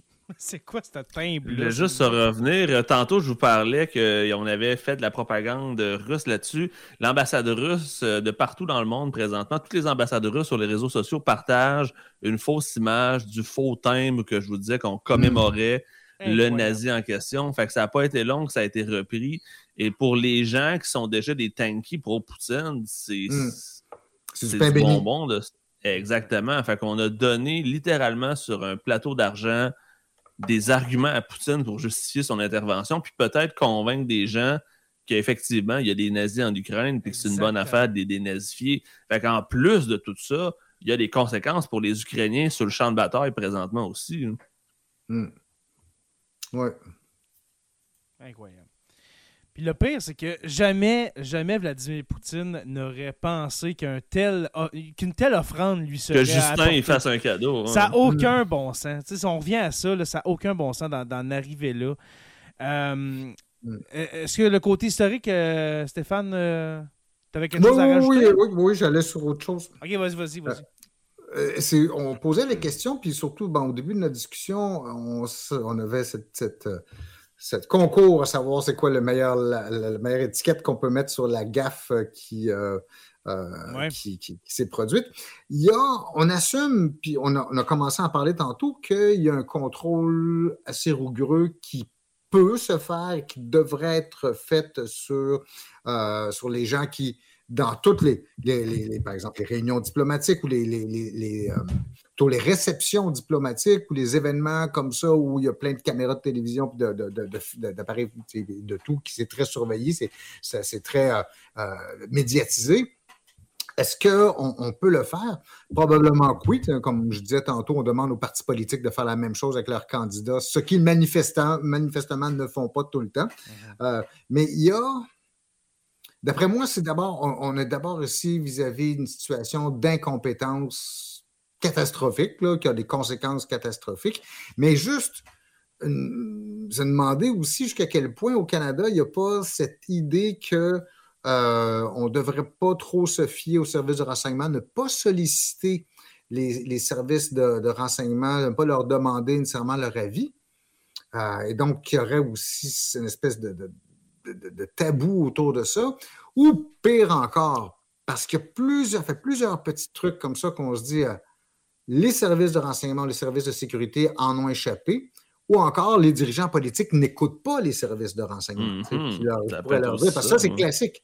C'est vraiment un cas de rupture de communication classique où les politiciens se méfient des services de renseignement et vice-versa. Donc, ils vont pas, la communication ne se fait pas de manière aussi fluide que ça devrait être de manière, dans, dans- dans- dans un monde idéal, là, par exemple. Donc, C'est possible qu'il y ait aussi un- une dimension bureaucratique ou de, dysfonction bureaucratique derrière une situation comme celle-là, euh, qui n'est pas juste due à l'incompétence d'une seule personne, mais au fait que les choses sont. sont- Parce qu'il y a des fuites. On dit, c'est comme par exemple l'histoire de l'Inde, sur laquelle on va revenir la semaine prochaine, le conflit avec l'Inde. Si Justin Trudeau s'est levé en chambre euh, euh, pour, pour annoncer cette, euh, cette, cette situation-là, Qui est très c'est grave. en bonne partie parce qu'on disait qu'il allait, un- il allait avoir des articles dans les journaux le lendemain, notamment un article du Globe and Mail, qui allait faire Mhm. état de cette situation-là. Fait qu'il Et fallait qu'ils prennent les devants. hein. Soit que, soit que c'est, quelque chose d'orchestré, ou soit qu'il devait prendre les devants. Mais ça, ça signifie encore une fois qu'il y a des fuites au niveau des services de renseignement, qu'il y a quelque chose qui ne fonctionne pas. Que, Ou que des qu'il y a journalistes gens sont vraiment bons pour aller chercher de l'information. Ouais, ou tu as des gens qui sont très proches, peut-être qui c'est des conservateurs ou de- d'autres. a- Mhm. Qui veulent fuiter pour faire nuire le gouvernement. hein. Mais moi, ce que je vois dans cette histoire-là, c'est que la machine gouvernementale, la machine, elle grince quelque part. là. Il y a- C'est pas juste l'incompétence d'une seule personne, c'est pas juste l'usure du parti, du parti libéral. Il y a un commentaire de, de Joël Pagé justement qui dit que le Canada puis le SCRS, ça a toujours été, euh, tu sais, le gouvernement n'a jamais vraiment fait confiance à son Mm. service de renseignement et vice-versa, je pense. On a toujours été très. D'ailleurs, c'est pour ça que le SCRS a été créé longtemps après que les, les autres États occidentaux se soient donnés d'un, euh, d'un- d'un- dotés d'un tel service, de Service renseignement. secret. mm. Non, les CRS sont quand même efficaces. Je veux dire, c'est, quand même professionnel. Mais il y a, au plan politique, beaucoup plus de, de, je pense, de frilosité à l'égard d'un système comme. D'ailleurs, c'est pour ça qu'il y a de très grandes limitations sur le CRS. Entre autres, on est un des rares États où euh, c'est interdit de faire de l'espionnage à, l'étranger, où, où c'est interdit de récolter des, données sur les, euh, euh, sur les- c'est interdit de, récolter des données sur les, euh, les citoyens canadiens. Ah, ouais. C'est pour ça d'ailleurs que souvent on demande aux autres, on peut donner un petit coup de fil à la CIA. Américains. pour dire, euh, ouais, Voulez-vous écouter euh, ce numéro de téléphone-là ou cette. euh, Mhm. voir, euh, Parce que nous autres, au Canada, on est gentils. Hein? Mm. On est Ouais, mais tellement il y a donc une gentils. forme de. Il y a une forme d'angélisme qui fait qu'on ne verra pas nécessairement les signaux d'alarme comme. tellement raison. qu'on a dû- Ouais. dû le voir de- de- dans ce cas-ci. Tu sais, C'est pas juste la faute de, de- de- Il y a une faute énorme de la part de, Ouais. de, de Rota, mais. Ouais. Ouais, ben justement, est-ce qu'il est qu'il a bien fait de démissionner selon vous? Est-ce que c'était la chose à faire? Ben oui. Puis sérieusement, il aurait dû démissionner hier. Ah, il aurait dû le faire immédiatement, à mon avis aussi, mais suis curieux de savoir votre avis. C'est impossible de penser à un autre scénario que celui-là. Mais même, je me dis, si j'avais été à sa place, si j'avais fait une connerie de ce. je me serais caché jusqu'à la fin de ah mes jours. Je Ah ouais, ouais, ouais, je, je, serais allé me cacher dans le trou de North Bay. Là, euh. imaginez comment ça se finit mal une carrière. C'est un gars qui était quand même respecté. Il était chef de la ben Chambre de 2019. C'est un député qui était super respecté dans sa communauté. Puis il a tout scrappé son héritage politique. Eh oui, exactement. ça, fait quasiment, ça fait 20 ans qu'il est là. C'est un des députés les plus vieux de, de, la, de la, Chambre des mm. communes. Puis tu finis ta carrière avec une gaffe monumentale comme ça. Triste. Je trouve ça triste pour lui, par exemple. Parce que malgré tout, même si c'est une gaffe monumentale, ça vient enlever tout son leg politique, on va dire, qui, qui est, plus que ça. C'est fini. Mm. Pensez-vous qu'il va démissionner de son, de son euh, rôle de député? Je ne penserais pas. Ah, tu penses? Oui. Moi, je pense qu'il va, le finir, il va le finir sur les. C'est ça, il ne se représentera pas probablement. Il va aller prendre une belle retraite méritée, c'est peut-être un signe aussi qu'il était temps qu'il parte. Mm. Alors, les gens de New Lescard, euh, vous allez avoir un nouveau député. et, au risque de brûler un tout petit élément pour la semaine prochaine, quand ah, on va parler des, des haters du Canada, vous avez dit aussi tantôt que ce serait probablement temps pour Justin Trudeau de, démissionner, ce qui est aussi mon opinion. Euh, je fais un petit bout de temps que je pense Il est brûlé, Justin. Il est ça brûlé fait dans longtemps, tous les sens du terme. Là. Ça fait longtemps, je le dis dans Sur la Terre des Hommes, Justin Trudeau devrait euh, pas, pas démissionner maintenant, mais peut-être laisser sa place pour la fin du mandat à Christophe mm. Freeland. Et puis, Ou n'importe euh, qui d'autre. Là. Il y en a eu des. Ben oui, mais il y en a eu des, des, des, des hommes d'État, des femmes d'État qui ont démissionné avant la fin de leur mandat. En fait, qui ont été capables de mettre le parti avant leur ego. C'est ça que Justin n'est mm. pas capable de faire. Non, non je pense qu'il ne sera pas capable de le faire. Puis je pense qu'on ne sera pas capable de, le forcer à démissionner. Parce qu'en même temps, je ne sais pas si vous êtes. Euh, je sais pas c'est quoi votre avis. À qui la faute? Hein? À qui la faute? Est-ce que c'est euh, Anthony Rota qui était euh, qui a invité ce monsieur-là de sa circonscription de Nipissing-Témiscamingue? Est-ce que c'est la faute du bureau, comme je dit en début d'épisode, est-ce que c'est la faute du bureau du PM qui n'a pas euh, réviser la liste des invités qui allaient être présents euh, au discours de Volodymyr Zelensky? Est-ce que c'est la faute de Justin Trudeau qui ne... C'est quoi la, faute à tout le monde. C'est de la faute à tout le monde. À tout le monde, hein? C'est un laxisme généralisé du gouvernement. Tout le monde qui avait un rôle à faire ne l'a pas fait. Moi, mais regardez, un autre des problèmes de fonctionnement du gouvernement canadien, et c'est pour ça, quelque part, ça devient la faute de Justin Trudeau, mais de manière indirecte, c'est que le gouvernement canadien, depuis surtout depuis Trudeau père, est devenu extrêmement centralisé autour de la personne du premier ministre. Le premier ministre canadien a plus de pouvoir dans l'État canadien, beaucoup, beaucoup plus de pouvoir dans l'État canadien que le président des États-Unis, par exemple, en a sur l'appareil d'État américain. Il est un des dirigeants occidentaux, un dirigeant d'une démocratie libérale qui a le plus de pouvoir, même si Surtout que son rôle n'existe même pas dans la Constitution canadienne. Hein. Quand tu regardes la Constitution, en aucun cas, c'est marqué le premier ministre. Exactement. C'est un poste qui a été inventé par après, qui s'est donné des pouvoirs qui ne sont même pas constitués dans la, Charte des lois du Canada. Ben, il est l'héritier de la couronne. On peut dire couronne, c'est la. Ouais, mais, tu comprends qu'ils ont, ils ont étiré l'élastique quand même pas mal pour les fonctions du premier ministre.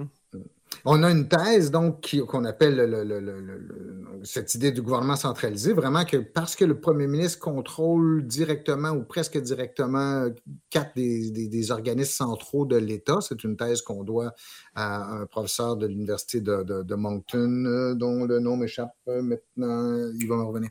Euh, mais, cette, thèse euh, explique pourquoi le premier ministre est capable de réunir toutes les responsabilités autour de lui et de son équipe, avec le résultat qu'à un moment donné, ça devient tellement concentré que tu peux plus, je veux dire, si tu ne délègues pas de manière efficace, mais tu ne peux pas tout contrôler. Parce qu'il y en a trop. Il y en a trop plein les pattes. Donc, la concentration du pouvoir fait aboutit curieusement à un, euh, affaiblissement du, pouvoir. Mm. Une question de Martin Pont-Briand-Nicole qui dit Qui, euh, qui verriez-vous pour remplacer Trudeau comme chef du euh, Parti libéral du Canada, euh, Madame Freeland? On a dans les commentaires aussi l'un de nos membres Patreon, Francis No, euh, Champagne. C'est quoi? C'est lui? François-Philippe Champagne. François-Philippe. Champagne, qu'on qu'on voit partout, hein, qui, a- qui a même été pressenti pour euh, être dans la course euh, à la chefferie du Parti libéral du Québec. On lui a demandé à plusieurs Mhm. reprises, puis il a dit non, j'ai un job. François-Philippe Champagne. qui- Moi, présentement, je pense que c'est aussi ça le problème. Tu sais, je veux rien enlever avec Christian Freeland, mais pour affronter Pierre Poilievre, ça va prendre quelqu'un Ah, de, de, de- de solide. là. de- qui, qui est prêt à aller dans les bas-fonds. Parce que je Ouais. pense pas que Christian Freeland est prêt à jouer la game dégueulasse que Poilievre Ouais, est prêt à jouer. boîte. Ça sera pas beau la prochaine élection parce qu'il va aller vraiment dans la méthode Trump. Ça va prendre quelqu'un qui est prêt à salir autant. Puis je sais pas si, J'en vois pas. si Christian Freeland est la bonne personne. Puis là, je veux rien enlever. Honnêtement, je pense que ce serait le meilleur choix. Mais dans le contexte politique actuel, Mm. je sais pas si c'est la personne que ça prend. Parce que Mme Freeland, Toi, avec, toi- avec qu'est-ce qui s'est passé dans, le- dans les derniers mois, voire dans, le- ben, dans la dernière année, là, euh, elle a mangé de la misère, la Christophe Freeland, là, de se Mhm. faire euh, Ouais, son, dans son un étoile a parlé un petit peu depuis qu'elle Ouais. a signé le, le nouvel Alena, mettons. Il y a trois, trois remarques à ce sujet-là qui peut remplacer euh, Trudeau. La première, c'est que les élections vont probablement avoir lieu, ils peuvent avoir lieu entre maintenant et dans deux ans, ce qui Ouais. est quand même assez long. Donc, je suis moins confiant que vous que Poiliev va être capable de maintenir l'avance. Ils sont partis trop, ils ont, ils ont monté trop vite. Tu sais, je peux pas garder ça jusqu'au- Ah, le- pendant deux ans encore. À moins qu'il y ait des gaffes par-dessus gaffes encore pendant deux ans. J'espère que non. Mm. Mais ça laisserait d'abord, si Justin Trudeau acceptait de céder sa place, le temps au Parti libéral de se trouver quelqu'un. Ouais. Mais ce quelqu'un, et là je réponds- j'essaie de répondre plus directement à la question, c'est que en même temps, le Parti libéral reste dans, dans- dans une situation un peu comme celle de Brian Mulroney en 1993. C'est exactement ce que j'ai dit- j'allais j'allais dire. Il a démissionné, lui. Oui, puis il a laissé sa place à sa numéro 2, qui était Kim Campbell. Exactement. Est-ce que- avec le résultat absolument catastrophique que le Parti conservateur va se faire laver de la carte électorale. Il reste Par Jean Chrétien. Par. Oui. Et, et- et- et donc, c'est un scénario comme ça qui guide peut-être euh, Jean euh, je- je- je- le gouvernement de Trudeau, les Ouais. libéraux, parce qu'on oublie, nous, on a le nez collé dessus, mais Trudeau, ça fait neuf ans qu'il est là. Il est là depuis Il a gagné 2015. trois élections, quand fait même, longtemps. ça fait longtemps. Oui, donc, deux majoritaires, mais neuf ans, c'est la même chose que le gouvernement chrétien. C'est la même chose que le gouvernement Mulroney. C'est la même chose Mhm. que le gouvernement euh, Harper. De son père aussi. Euh, ouais, non, non, il a été Son plus père, longtemps, ça a encore plus longtemps. Mais il a- mais- il l'a eu en deux blocs, par exemple. Mais ça, ouais. mais ça a mal fini, tu sais, pour, euh, pour Pierre-Éliott Trudeau, ça a mal fini aussi. Ça, il n'a pas quitté en pleine gloire, là, Pierre-Éliott Trudeau. Là. C'était pas si mal quand il est parti. là, ça commençait à s'accumuler. puis C'est Ouais. au moment où il annonce sa, sa- sa démission que là, ça va se mettre à déraper en- encore plus. Mm. Avec le résultat, encore un résultat moins pire que Mulroney, mais quand même, les libéraux vont perdre les élections de euh, 1984 et ils vont être, ils vont être tassés, euh, ils vont, vont être pas aussi réduits que vont l'être les conservateurs plus tard, mais les, Mulroney prend la- le pouvoir avec une, une majorité assez solide en 1984. Donc, l'usure du pouvoir, là, que ce soit le, le- le- le- le- le gouvernement de Trudeau-Père, celui de Mulroney, celui de Jean Chrétien, celui de Stephen Harper, au bout de 9 ou 10 ans, là où est rendu Justin Trudeau, ou là, en tout cas, où approche Justin Trudeau, c'est le temps de penser à, à Ouais. tirer sa. Mais comme on disait en, euh, tantôt, son orgueil, il, il démissionnera pas. Je suis convaincu que Justin va couler avec le bateau. Est-ce que, est que les libéraux accepteront de, de vivre une autre, une autre période noire? Souvenez-vous là, de la fin de, de Jean Chrétien, Paul Martin. Comment que ça allait Mm. mal? Les, les- Michael Ignatieff. Michael euh, comment il s'appelait l'autre euh, J'ai oublié son nom. Euh, Stéphane Dion. Stéphane, ouais, Stéphane Dion. Hey, Stéphane- C'était-tu Hey, assez pathétique? Ça allait mal. Là. Ça, c'est dans le temps vraiment de- de- de- du début de Stephen Harper. Ben. La montée de Jack Layton. La montée de Jack NPD, Layton, À quel euh, point les ouais. libéraux étaient dans le champ. Avec la vague orange de 2011, ça allait mal. Le- le- les libéraux, là, pour les plus jeunes qui écoutent, là, euh, au, début des années 2010, c'était le troisième parti au fédéral. là. Mhm. Ça allait Ah, pas ça bien. ben, en 2015, il était toujours le troisième parti. C'est l'effet Justin qui a fait Ah que ouais. l'élection a été gagnée. Mais Ils ont Trudeau, commencé les- l'élection en étant troisième. c'est les Canadiens du Canada. C'est euh, Mm. c'est- Trudeau. C'est ça. C'est Tom, Tom Mulcair qui avait coulé le NPD à l'époque, mais ça, Ouais. c'est un autre dossier. Patrice Bolduc qui dit le NPD manque tellement sa chance en ce moment. Est-ce que vous Vraiment. trouvez. euh, il, il se démarque pas. Vraiment. Tu sais, désolé pour euh, no- notre ami euh, Jack Meeting qui, qui est venu euh, deux fois dans le podcast. Mais il se démarque pas. Je sens pas qu'il y a de l'énergie de, hein, de, de- de prendre la pôle, de, de, de sortir un peu de l'ombre de Justin, des libéraux. On dirait. J'aime pas ce que je vois du côté des, des, des, des j- J'aime pas ce que je vois de la politique canadienne tout court, Ah, mais là, on est dans un autre dossier complètement. Ouais. Hmm. Euh, Mais oui, vas-y, euh, excuse-moi, Steph. j'allais dire qu'on va voir, on va relativiser un peu certaines de ces choses-là la semaine prochaine. On va Ben, voir qu'il y a d'autres facteurs qui jouent contre le Canada, entre autres sur la scène internationale. Puis je me dis, est-ce qu'on est mieux avec un mauvais choix de démocratie ou une bonne vieille dictature comme en Chine puis en Russie? Ah! J'aime mieux, euh, j'aime mieux Justin que Vladimir ou Ouais. Xi Jinping. Ouais. On salue Est-ce Mao. que tu pourrais dire la même chose de Poilièvre? Et Ah. bon, boy, là, tu m'embarques dans un dossier glissant. Je suis prêt à le dire tout de suite. euh, ça serait mon pire cauchemar pour le Canada. Ce serait pire que Stephen Harper. J'ai pas de honte à le dire. Ben, ça va être ça. Ceux qui vont voter pour Pierre Poilievre vont voter Mm. pour euh, Donald Trump. C'est C'est- exactement le même électorat. Mm. Et si jamais c'est le cas, ben, je perds confiance en nos institutions. Dites-vous que l'avenir est toujours pire que le passé. Je veux dire, je me rappelle, moi, du temps où je disais que le, le gouvernement de George W. Bush était le pire. Le pire. Ah, le pire, ouais. Ben, je pense que tout le monde s'est dit ça. Ouais. Aujourd'hui, George W. Bush, il a l'air d'un gars sage à côté de Oh, Trump. oh, oh. Ouais, exactement. Ah. Mais en revenant à, à- en revenant à Pierre Poilievre, moi je crois que s'il y a des élections rapidement, là je parle dans les, tu sais, mettons les huit prochains mois, Il n'y en Euh, aura pas. tu penses, mettons, Ah, mettons une autre gaffe de même là, Moi, je te garantis que l'Alliance NPD-Libéraux durera encore deux ans. Ça va Il n'y a personne qui a intérêt à scraper cette alliance-là les deux. Comme tu disais tantôt, le NPD ne se démarque pas. Pourquoi donner Hey, la job à Pierre Poilievre si on peut la garder encore deux ans? On peut parler d'orgueil du côté de, de Justin Trudeau, mais on peut-tu y donner qu'il y a un moral? Je je sais pas c'est qui son psy, là, OK? Mais il a un moral, ce gars-là, d'acier.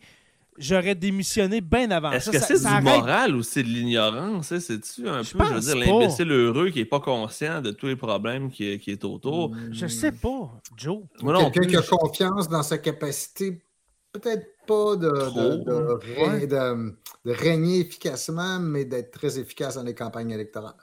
Ouais, Quelqu'un qui sait quoi dire au bon moment, peut-être. Mm. Mais en même temps, Justin s'est divorcé. hein. Il n'y a peut-être rien d'autre à faire que de faire des Hey, gars. c'est c'est- Ah, c'est arrivé en plus, pauvre. C'est blague, c'est blague, Non, mais ça, moi, moi je trouve, sérieusement, je trouve ça dommage pour le. Tu sais, je suis pas Mais il y a, libéral, mais. il y a beaucoup de rumeurs. Hein. Je, vais- je vais faire Ah. un peu de, de People Magazine. Ça aurait l'air qu'il aurait daté bien des actrices de Montréal. Oh yeah. Ça, je, Ah! ça, je dis rien. Joël Pagé qui dit Je m'ennuie de la politique éthique canadienne de Brian Mulroney. C'est vrai, c'était un bon, ça, comme, disait mon, euh, comme dirait mon père. C'était un Ouais, bon. On a eu une bonne crise économique quand il était là, par exemple, mais ça, c'est une autre histoire. Mais par Ouais, contre, c'est vrai euh, que c'est un, Ouais, est arrivé. euh, Ça, un ça, mauvais, c'est un mauvais timing. Ouais. C'est drôle parce que le leg de Mulroney, en fait, l'image qu'il a laissée, autant elle est comme positive, on fait Mhm. dire, bon, finalement, c'était c'était quand même pas mal. Ça, C'est surtout au Québec chez les francophones, tandis qu'au Canada anglais, il est détesté, il est considéré comme corrompu, il est considéré Mhm. comme Ah ouais. Ben, c'était à cause de, cause de Meade, Charlottetown et le compagnie. beau là, risque. À quand un épisode sur le beau risque, messieurs? Bon, je vous pose la Mhm. question. Euh, Peut-être en 2024, qui sait, hein, n'est-ce pas? Messieurs, merci beaucoup. Hey, ça, a passé, ça a passé vraiment vite. Je, je, je- je sens un regain d'énergie, euh, mais. a- avant de finir, Jay, est-ce que est-ce qu'on a bien fait de le canceller finalement, ce nazi-là, ou euh, on n'a ca- comme pas répondu à de la question de le l'ovation? On a l'air de quoi finalement? On a l'air de quoi? Ben, on- ben, euh, Ben non, mais je veux dire, le, le- on a notre- l'air, Joe. Je revenais à notre sujet principal, Ouais. on avait dérapé ouais. un petit peu. Notre nazi, dans le fond, on a l'air de quoi? Est-ce qu'on a bien fait de canceller tout ça? Est-ce que les dommages sont faits? Mais moi, je pense, honnêtement, je suis un peu pessimiste. Moi, là, je, je, je te sens optimiste, Joe, pour, euh, pour une fois. Mais moi, je crois vraiment que cette crise-là, euh, ça, ça va, ça va durer. Puis pas juste en quelques jours. C'est pas juste la saveur de la semaine. Là. Ah, Moi, non, je je suis crois convaincu que dans avoir des 48 heures, on parle d'autre chose. Ah ouais, ben moi, je pense que. Ben, 48, dans une mettons, semaine ou deux, on en parle semaine, il y a un autre dossier qui va faire qu'on a complètement oublié, comme à chaque Ah, fois. Ben, un autre gaffe. C'est tellement rendu la politique spectacle aujourd'hui, Ouais. c'est tellement dans l'instantané. Un scandale dure une semaine, puis après ça, oups, Mm. on oublie, puis on passe à autre chose. Puis je, te con- je suis convaincu, dans notre bye-bye de décembre, on va l'avoir oublié. Hey, déjà, hein, on parle à décembre, c'est vrai, le bye-bye. Si c'était juste un cas canadien, je vous dirais que je serais d'accord plutôt euh, avec, euh, avec Joe, euh, parce qu'aucun des partis d'opposition semble avoir intérêt à continuer à courir avec ce ballon-là. Là où ça, par contre, où ça ne mourra pas, c'est que d'une part, vous avez toute la propagande internationale, propagande russe, Ouais. euh, l'impact à l'étranger, puis le fait qu'ici, ben, on a des gens qui relaient la propagande russe, qui vont se faire un plaisir de, de toujours tenter de ramener ça. Une chance, ces gens-là sont très, très minoritaires, ils sont très marginaux, mais bon, c'est des grandes gueules qui, qui vont essayer de mener ça. Qui ont leur Et- histoire et- quand même. hein. Et que vous avez leur équivalent, par exemple, en France, ben, c'est sûr que aussi cette, cette communauté pro-russe, euh, donc marginale, va aussi se servir de ça. Ça, ça risque de maintenir euh, l'histoire euh, en vie. Mais regardez, l'histoire autrement plus bénigne, puis autrement plus ridicule, puis autrement moins dommageable que ça, qui est celle de- de- de- des vêtements de Justin Trudeau en, en Inde. Aujourd'hui, on s'en souvient encore, puis on en rigole encore. Ça se peut qu'une Hey, puis histoire c'est pas comme grave quand tu regardes ça. là. parce que À comparer ce qui s'est passé vendredi passé, c'est pas grave là, de, de- C'est absolument pas grave, c'est bénin, mais ça nous reste à le- l'esprit. Oui, mais ça, sérieusement, là, vous trouvez pas que ça va rester à l'esprit, ça? Un, Oui. un dirigeant en guerre depuis presque deux ans s'amène ici. On l'accueille avec un nazi. Le président Non, mais de il ce était pays-là. ukrainien, ce nazi-là. ce- voyons. le président de ce pays-là est juif. Ouais. Ça- C'est moi qui trouve que ça n'a pas de bon sens. c'est- Ah, ça n'a aucun, ça- aucun bon sens. c'est- complètement irréel. C'est irréel ce qui qui s'est passé. C'est c'est complètement fou. C'est J'en reviens fou. toujours pas. Ben, vraiment, puis j'en reviendrai pas dans deux semaines. En tout cas, si. On s'en si- reparlera la semaine prochaine. Je, je veux que tu le mettes dans le pacing, Jay. Je veux qu'on en reparle au prochain Ouais, épisode. on- on va où on ça. va être rendu avec cette histoire. Oui, oui, On absolument. commencera l'épisode avec ça pour voir est-ce qu'on est encore Ouais. dans le nazisme ou il y a Mm. d'autres choses qui est Une débarqué. semaine puis plus qu'on est tard, complètement euh, d'ailleurs. est-ce Ouais. qu'on en parle encore? Parce que, Mm. honnête, je veux finir avec ça. Comment vous pensez que les États-Unis, ben, pas, pas juste les États-Unis, comment vous pensez que l'OTAN, L'OTAN. réagit à ça depuis quatre jours? Là? Il doit se dire l'imbécile heureux canadien encore.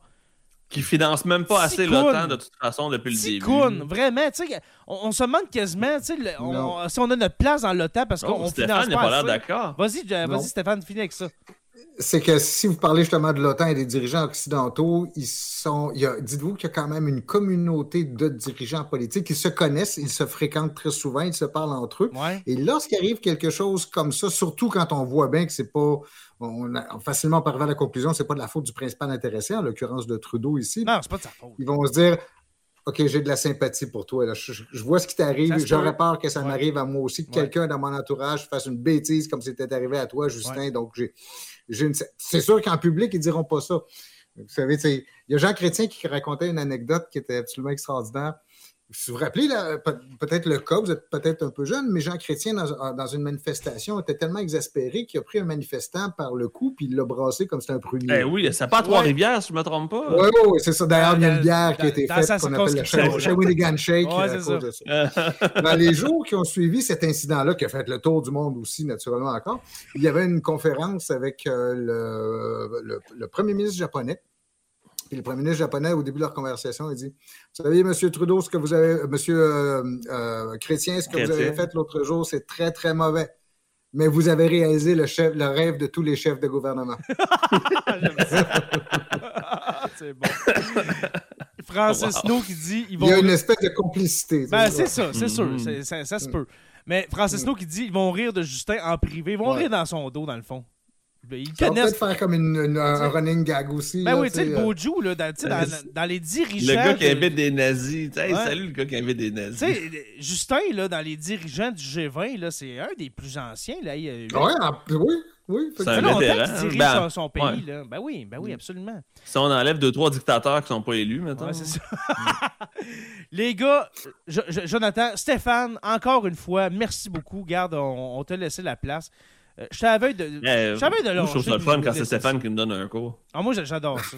J'adore ça, Ouais. regarde. Mais j'ai peur de muser des fois, puis j'ai peur d'être. euh, Non, de non. prendre trop de place parce que je suis quand même le petit nouveau. Moi, je suis la troisième roue du, du, du, euh, du Ah, Moi, je suis, le, ici, là. je- je suis le fou du roi. Moi, à cette heure, c'est rendu la troisième roue du carrosse.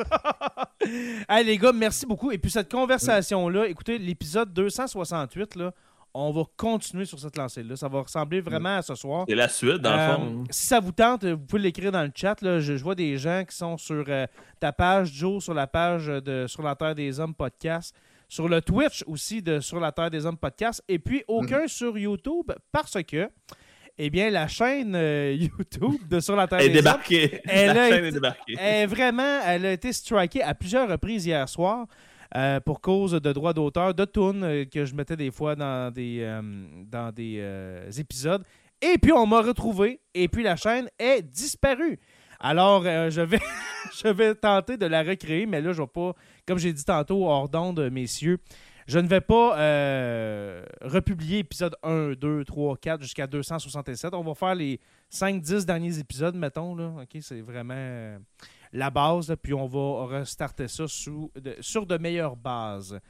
Alors euh, voilà. Alors merci à tous ceux et celles qui étaient là. Alors ça vous tente d'avoir un deuxième live? C'est les membres Patreon, les membres qui seront pas contents peut-être. Mais ça vous tente qu'on soit encore live sur ces différentes plateformes? Juste à écrire oui en commentaire et puis on va regarder ça euh, à tête reposée en fin de soirée comme ça pour voir si ça vaut la peine qu'on revienne live devant vous. Alors, Jonathan Saint-Prof dit le Pierre, merci beaucoup. Grand plaisir, comme d'habitude. Très heureux de te revoir. Ça faisait Ah, moi aussi, je suis deux content d'être semaines. là, honnêtement. Après deux semaines, Ouais, je m'ennuie de toi. là. Ça, commence à, ça commence à être ça. là. Et puis, professeur Roussel, encore un énorme merci. Ben, merci de m'avoir. Merci de vraiment, merci, Steph. Tu sais, euh, tu sais, Stéphane, tu peux pratiquer tes cours à l'ENAP avec nous. Hein? Viens faire une générale dans Sur la Terre des Hommes, puis après ça, présente ton cours. Ça serait, OK, mais c'est- pas mal ce que je fais. Ou encore des fois, je prends des petits bouts de courbe, je ramène ça. Exactement. Il y a, quelqu'un qui nous dit, Martin Pombriand, Nicole, qui nous dit toujours plus de live. Ben, il y a un live à chaque semaine si On a t'es membre Patreon. Fait que si jamais Ouais, tu veux écouter des lives à chaque semaine, on a euh, des opportunités pour 2 par mois seulement. Ah, regarde. Ça, c'est... Je, je sais pas ce que je dis, Jay, tu me corriges, mais c'est 2 piastres par mois. semble. deux pièces par mois. Ben, tu sais, il y a- il y, a plusieurs personnes. mais Admettons le propriétaire de ma maison que je vois ici, François Brassard, qui dit J'adore la formule live. Puis pourquoi que là, c'est rendu un running gag Je vais la garder jusqu'à temps que François soit érudit, parce que ça, c'est le plus haut niveau euh, que tu peux atteindre, mon cher. Et puis c'est toi qui décides de l'atteindre. Là, je parle à Martin euh, Pombriand, Nicole. Dans le fond, c'est que, comme Joe a dit, il y a des lives à toutes les, à toutes les semaines. À tous les mardis, à peu près. C'est pas mal le mardi. Il y a un épisode de Sur la Terre des être ça Hommes. pour l'hiver, pour l'automne-hiver. Ouais, c'est ça, euh, pour l'automne-hiver. Il y a un live à toutes les semaines. Des fois, ça peut arriver qu'on saute une semaine, mais c'est rare. Mais c'est en allant sur patreon.com. Vous voyez dans le bas euh, de l'écran euh, à gauche, patreon.com, barre oblique SLTDH. Euh, pour 2 par mois, 5, 10, 20 euh, à, à moins que vous vouliez, M. Nicole, être un orateur à 50 par mois. Ça, c'est être un commanditaire comme Miel Habitémis, le meilleur miel. ben, c'était le meilleur miel de Volodymyr Zelensky jusqu'à vendredi passé, parce que là, il déteste le Canada. Eh bien, vous pouvez devenir orateur. voilà mon, mon, euh, mon lien pour ce soir. Mais c'est ça, euh, sans, euh, sans joke, vous pouvez devenir membre Patreon et voir les lives à toutes les semaines. Euh, Émilie Parce que sinon, les lives comme on fait là, c'est quoi, une fois par mois? À peu près une fois par deux mois. mois environ. Donc, une fois c'est sur c'est quatre, comme un mettons. teaser pour que vous ayez vous abonner à Patreon. Ouais, exactement. Alors, Émilie Paquin qui dit Je suis arrivé sur la fin, mais merci pour le podcast. Ça fait plaisir, ma chère Émilie. Euh, ce podcast, euh, cet épisode 267 sera disponible pour tout le monde. C'est sûr que le live, euh, ceux qui l'ont vu justement en direct, c'est super. On l'effacera pas. On l'effacera pas, à moins que Facebook aussi nous strike. Et ça serait le- la fin du monde. On se, retrouverait, on se retrouverait juste sur Twitch. Mais l'épisode podcast, l'audio, le podcast va être disponible jeudi, le 28. Alors euh, voilà. Alors merci à tous. Et on est en reprise le dimanche aussi. Si je vous demandez quoi faire le dimanche soir, il y a sur tout ce qui TV. Nous, on apparaît autour de 6 heures, là, j'imagine, je pense. Ensuite, euh, suivi Absolument. du jour du Seigneur. Oui, le jour- écouté cette Et semaine? Suivi du crachoir. euh, Oui, oui, oui. oui, Écoutez, euh. À partir de vous savez- 18h sur la chaîne de Tout ce qui TV. OK, là, je fais ma, ma, ma, ma fin euh, habituelle un peu à l'envers, mais c'est pas grave. Merci, Stéphane. La chaîne de Tout ce qui TV, là, vous pouvez l'écouter en tout temps. Mais le dimanche, là, à partir de 18h, après avoir fait la vaisselle, vous pouvez écouter Sur la Terre des Hommes pendant une heure, une heure et quinze, euh, une heure et quart. Après ça, le jour du Seigneur, veux-tu nous en parler, Stéphane? Et là, on fait vraiment des plugs pour Martin puis euh, Frank. Là. Devrait nous donner ouais, un peu. euh, oui, sont membres Patreon, fait que je, je m'autorise à le faire. Le jour du Mhm. Seigneur, Stéphane, c'est quoi? C'est, on, va- on va le dire en termes gentils, c'est une, analyse ou une, une, présentation humoristique, mais très critique des mouvements religieux extrêmes, et en particulier des mouvements de, de, de mouvance euh, euh, chrétienne, qui parfois prennent des visages étonnants, surtout chez nos voisins du Sud. Ouais. Moi, je vois ça comme une parodie d'un preacher américain. Mais il est C'est ça, à la base, c'est ça. Frank mais qui nous présente des vidéos. Frank, Frank nous présente des vidéos de ce qui se passe. Euh, des fois, dans, dans certaines églises qui poussent la logique un peu loin. Est-ce que c'est disponible... Est disponible en podcast euh, le jour du Seigneur? Je pense que oui, sur, sur euh, le Patreon de, de Touski. J'ai jamais pensé. Ok, en étant membre Patreon de Touski. J'ai jamais pensé aller voir si c'était disponible en podcast, mais comme tu as dit, c'est surtout en vidéo que ça se vit le jour du Seigneur. Mm-hmm. C'est euh, autour de 19h, 19h15 sur Touski TV. Puis après ça, eh bien, le célébrissime crachoir, que nous avons dépassé en nombre d'épisodes. Ça, c'était mon milestone personnel que je voulais atteindre. Si Martin t'écoute, je voulais dépasser le crachoir en nombre d'épisodes. On est rendu à 267 et vous, 261. Alors voilà, c'est fait. Alors, euh, merci. Ouais, voilà. on, on est le Roadrunner. Alors voilà. Alors le coyote euh, Frank Pocket. Voilà. Alors merci à tous et à toutes. C'est vraiment long comme, euh, comme fin d'épisode, mais merci. Euh, je vous rappelle que si vous êtes euh, si vous écoutez un, premier épisode de Sur la Terre des Hommes ce soir en live, je vous rappelle que Sur la Terre des Hommes est un podcast, alors principalement audio. Un balado. une balado diffusion que vous pouvez vous abonner sur Apple Podcasts, Spotify, Google Podcasts et puis maintenant sur YouTube. Au Sur la Terre des Hommes podcast. Voilà. Euh, merci à nos membres Patreon, les curieux, stagiaires, historiens, euh, érudits. Nos érudits, François Brassard, euh, Mathieu Lauzon. Et pourquoi je les nomme, c'est parce que Marie-Pierre Delille est passée d'historienne à érudite. Alors, merci à toi, mm. Marie-Pierre. Ça, ça veut dire que tu es contente du contenu que, l'on t'offre. Et puis, nos, nos orateurs bien-aimés, bien sûr, Construction avec un S Rivard de Rouen-Noranda. Voilà la facture. Est-ce qu'on a le, montant total dont tu le caches? non, je ne le montrerai pas, mais ça va me coûter cher en crise. ouais, c'est ça. Alors, sérieusement, euh, construction avec un S, que j'appelle affectueusement S, euh, a fait de l'argent avec quelqu'un de Sur la Terre des Hommes, en, la personne de Joe mhm. le prof. Alors lui, il rentre dans son argent en étant orateur. Lui, son 50$, il est éclairé depuis longtemps. Ouais, voilà. mais en même temps, j'y demande une solide job, fait que c'est normal que ça me coûte un bras parce que j'y en demande pas mal. Ah, ok, voilà.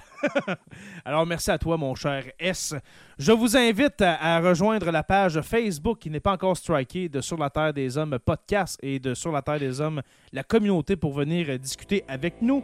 Sur la Terre des Hommes est une présentation des éditions Derniers Mots. N'oubliez pas, euh, ça c'est vrai en maudit, hein, on l'a dit en début d'épisode, n'oubliez pas qu'à tous les jours nous écrivons l'histoire et on se mhm. revoit la semaine prochaine mhm. pour euh, une, une suite de comment dirais-je, des relations internationales, voilà, euh, du Canada, qui sera disponible sur euh, le podcast Sur la Terre des Hommes. À la semaine prochaine. Salut! Salut tout le monde!